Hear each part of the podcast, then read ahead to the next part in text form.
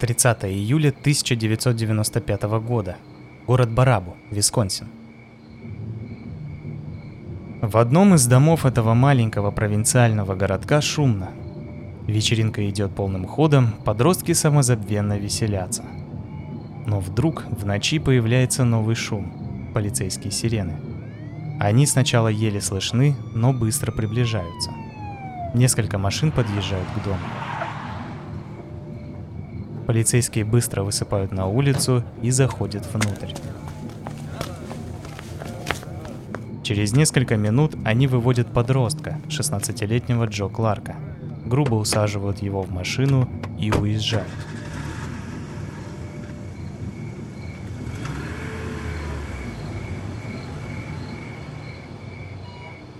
В то же время в городской больнице врачи борются за жизнь 13-летнего мальчика, Теда Филлипса – тот был срочно доставлен в реанимацию с чудовищными повреждениями и обширным внутренним кровотечением. Чуть позже, когда мальчик сможет прийти в себя, он расскажет свою ужасающую историю.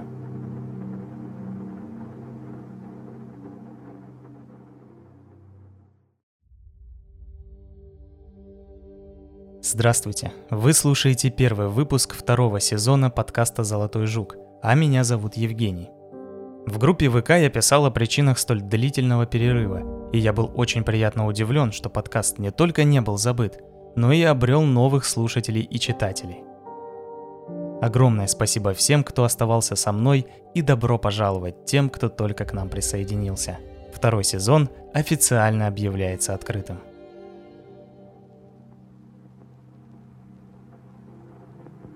Личный кошмар Теда Филлипса начался 29 июля 1995 года, дома. Он уснул перед телевизором, а ранним утром почувствовал, как его подняли и понесли. Сначала он решил, что это кто-то из родителей переносит его в постель, но вскоре почувствовал, что они выходят на улицу. Неизвестный человек, мальчик постарше, поставил его на ноги и попросил Теда идти с ним. Незнакомец выглядел и говорил дружелюбно – и Тед, сонный и растерянный, почему-то подумал, что знает его, и потому пошел с ним в дом, где, как утверждал неизвестный, он жил со своим братом. Как только они вошли в дом, незнакомец представился как Джо и сказал, что скоро устроит вечеринку. Он даже назвал несколько имен других мальчиков, знакомых Теду. Затем Джо предложил Теду пройти наверх и посмотреть крутую коллекцию моделей автомобилей. И тот согласился. Наверху Джо резко изменился. От того дружелюбного подростка не осталось и следа. Он бросил Теда на кровать, запрыгнул на него и схватил мальчика за лодыжку. Затем он начал выкручивать ее до тех пор, пока кость не треснула и сломалась. Испытав нестерпимую боль, 13-летний мальчик под действием болевого шока вскочил на кровати и бросился бежать вниз по лестнице – но Кларк настиг его и нанес несколько ударов, чтобы снизить сопротивление жертвы. Поймав ребенка, Джо сломал ему и вторую лодыжку. Затем он резко навалился на ногу ребенка, заломил ее за голову и сломал бедренную кость. Несмотря на это, Тед все еще пытался договориться с мучителем. Он говорил, что не выдаст Джо, что скажет, будто упал и ударился о стол. Но Кларк был непреклонен да и кто бы ему поверил. Тогда Тед спросил, почему он это делает, на что получил ужасающий ответ. Джо сказал, что ему нравится звук и ощущение, когда кости ломаются по его прихоти. Он рассказал, что уже делал нечто подобное и как сильно ему это понравилось. Тем временем, около пяти утра родители Теда заметили пропажу сына – его мать бросилась искать мальчика по дому, но его нигде не было. Они проехали по местам, где он с отцом недавно ловил рыбу, и съездили на ярмарку, которая проходила в то время в Барабу. Само собой, поиски не увенчались успехом, и родители обратились в полицию. А в то же время в доме мучителя пытки продолжались. В перерывах между своими зверствами Кларк разговаривал с Тедом, как ни в чем не бывало – относил мальчика на диван, чтобы смотреть вместе телевизор, рассказывал о своей жизни, семье, машине, брате, с которым жил в вечно грязном доме, и даже о своей девушке. Однажды эта девушка даже была прямо перед входной дверью с Кларком, в то время как Тед в полубессознательном состоянии лежал в комнате на полу. Кроме того, у маньяка случались приступы внезапной ложной заботы о своей игрушке. Он надевал и наматывал на изувеченные ноги Теда белые носки в большом количестве. Также у Кларка была пара скоб для ног, которые он периодически надевал на мальчика и заставлял того пытаться ходить. Но вскоре он снова переключался и зверски набрасывался на жертву. За свои повседневные неудачи и разочарования Кларк отыгрывался на Теди. Однажды Джонни смог завести машину, тогда в ярости он выкрутил мальчику ноги, сломал колени и даже прыгнул на грудь. Тем не менее, Тед не сдавался. Поначалу он даже пытался сопротивляться нападавшему. 40-килограммовый ребенок брыкался и отталкивал психа, но это еще больше злило и раззадоривало Кларка – тот с еще большим остервенением ломал Теду ноги и сильнее бил его. Однажды он придушил мальчика подушкой.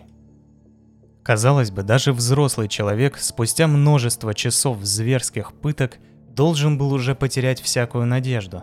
Но Тед, несмотря на обширное внутреннее кровотечение и истощение, Кларк его не кормил, трижды пытался сбежать.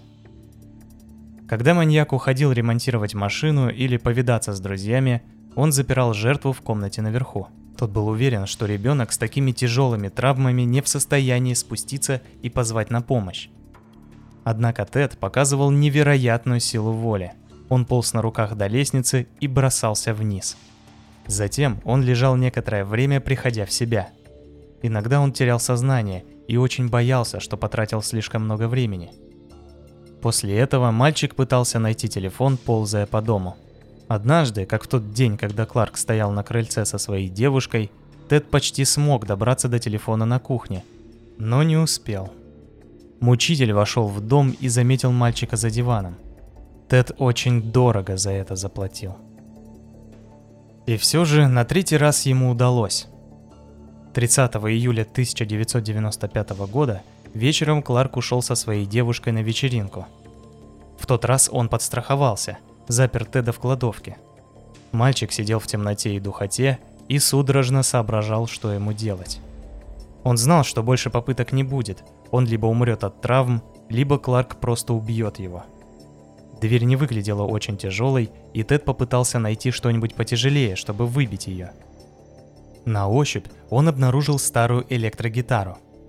Приложив все оставшиеся силы, ему удалось сломать хлипкий замок и распахнуть дверь. Но до конца было еще далеко. Предстоял очередной спуск по лестнице и долгий путь ползком на кухню. Собрав всю волю в кулак, Тед бросился вниз. Снова потеряв по пути сознание, он все-таки добрался до телефона. Ему повезло. Шнур был длинный, и Тед рывком сорвал трубку с подставки. Он набрал 911 и услышал спасительный голос полицейского – Оператор на том конце провода сначала не поверила в то, что слышала в трубке. Она была в шоке от того, как спокойно маленький, судя по голосу, мальчик рассказывает о поистине чудовищных вещах. Тед старался говорить отчетливо, чтобы полицейские могли понять, где он и что происходит. Подержав мальчика на линии, полиция отследила звонок и быстро прибыла в дом Кларка. Оказалось, что он жил всего в километре от дома Теда – они застали ужасающее зрелище. Посреди мусора и смрада, от жары мусор начал гнить и нестерпимо вонять, лежал полумертвый искалеченный мальчик, ноги которого превратились в сплошное месиво. Его срочно доставили в больницу, и врачи начали долгую и тяжелую борьбу за его жизнь. Пока Джо Кларка арестовывали и везли в тюрьму, другая группа полицейских начала обыск в его доме – Особое внимание привлек блокнот с тремя страницами имен, которые позже будут идентифицированы как потенциальные жертвы. Итак, Кларка арестовали за похищение и попытку убийства Теда Филлипса. Он признался в похищении, но на вопросы о пытках отвечал, что не помнит, как это делал. Однако спустя несколько дней Тед пришел в себя и раскрыл новые отвратительные подробности о прошлом своего мучителя. Оказалось, что несмотря на все те ужасы и боль, которые он перенес, Тед запоминал или, по крайней мере, пытался запомнить все, что Кларк ему рассказывал. Он помнил, что во время их задушевных разговоров мучитель признавался в убийстве еще двоих детей. Однако Тед не мог вспомнить полностью ни имен, ни фамилий. Единственное, что он помнил, это то, что фамилия одного из мальчишек начиналась на «С». Тогда его отец, дежуривший у кровати сына, взял в руки телефонный справочник и начал перечислять оттуда все фамилии на букву «С». Дойдя до фамилии Стайнер, Тед наконец вспомнил, что именно ее называл Кларк. Родители немедленно передали данные полиции, и те сразу вспомнили дело прошлогодней давности – Ночью 4 июля 1994 года из своего дома пропал 14-летний Крис Стайнер. Родители быстро это обнаружили и сразу вызвали полицию. Оперативники сразу установили, что это было именно похищение. Преступник оставил множество следов от ботинок, а дверь на террасу была не заперта. Несмотря на все усилия полиции и родителей ребенка, на шестой день поисков его тело было обнаружено в реке Висконсин. Тщательное вскрытие не проводили и рентген не делали. Официальной причиной смерти назвали утопление. Следов борьбы или других внешних увечий, которые указывали бы на насильственный характер утопления, не нашли, поэтому закрыли дело с официальной версией событий. Крис убежал из дома, упал в реку и утонул. Почему остальные улики в расчет не пошли, с одной стороны непонятно, а с другой, к сожалению, все очевидно. Чтобы не оставлять висяка, Полицейские зацепились за самое простое объяснение, которое можно было бы подтвердить юридически, и закрыли дело. Однако теперь у полиции возникли серьезные сомнения. Дело возобновили и распорядились об эксгумации и тщательной экспертизе тела на предмет сломанных костей. Сопоставив рентгены ног обеих жертв, живой и погибшей, полицейские убедились, что Крис Стайнер – перед смертью испытал все те же мучения, что и Тед. Пазл сложился, и теперь стало понятно, что Кларк скинул ребенка в воду еще живым, но тот не смог плыть со сломанными ногами и встретил ужасную смерть, захлебнувшись в реке. Незадолго до суда на Теда Филлипса было совершено еще одно нападение. Ему выстрелил в спину 15-летний Майкл Хюбш, но и в этот раз Тед выиграл гонку со смертью и предстал перед судом и своим учителем как главный свидетель. В результате 7 ноября 1997 года Джозефа Кларка признали виновным в похищении и покушении на Теда Филлипса, за что приговорили к 100 годам тюрьмы. А когда к делу добавили убийство Криса Стайнера, его приговор стал пожизненным, плюс еще 50 лет. По сей день Кларк утверждает, что не помнит, что он делал с Тедом, и не признается в убийстве Стайнера.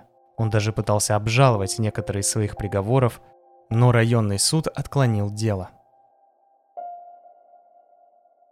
Тед Филлипс пролежал на сильнейших обезболивающих несколько месяцев, перенес десятки операций, но все же встал на ноги, хоть и всю жизнь будет хромать. Он также подал иск против Кларка и выиграл дело, получив 21 миллион долларов. Спустя какое-то время он вспоминал, что отчетливее всего ему запомнилось ощущение трения костей друг от друга, когда он пытался бежать со сломанной ногой. Кроме того, он до сих пор не может понять, как он мог вообще пойти за этим незнакомым парнем, но старается вообще как можно меньше думать о тех 43 часах боли и отчаяния, которые смог пережить. Эта история ужасающая и невероятно грустная. Всегда тяжелее всего читать и писать именно о детях. Но также эта история и вдохновляющая. Тед Филлипс, несмотря на все пытки, боролся от начала и до конца.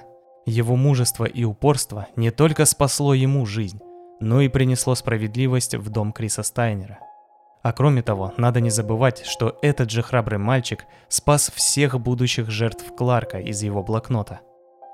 Я искренне желаю всем нам никогда не столкнуться с больными и опасными людьми. Но если это все же произойдет, Эта история учит нас никогда не сдаваться и держаться до последнего вздоха. С вами был подкаст «Золотой жук».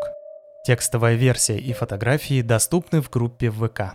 Если вы хотите поддержать проект, просто расскажите о нем кому-нибудь, кому он тоже может понравиться.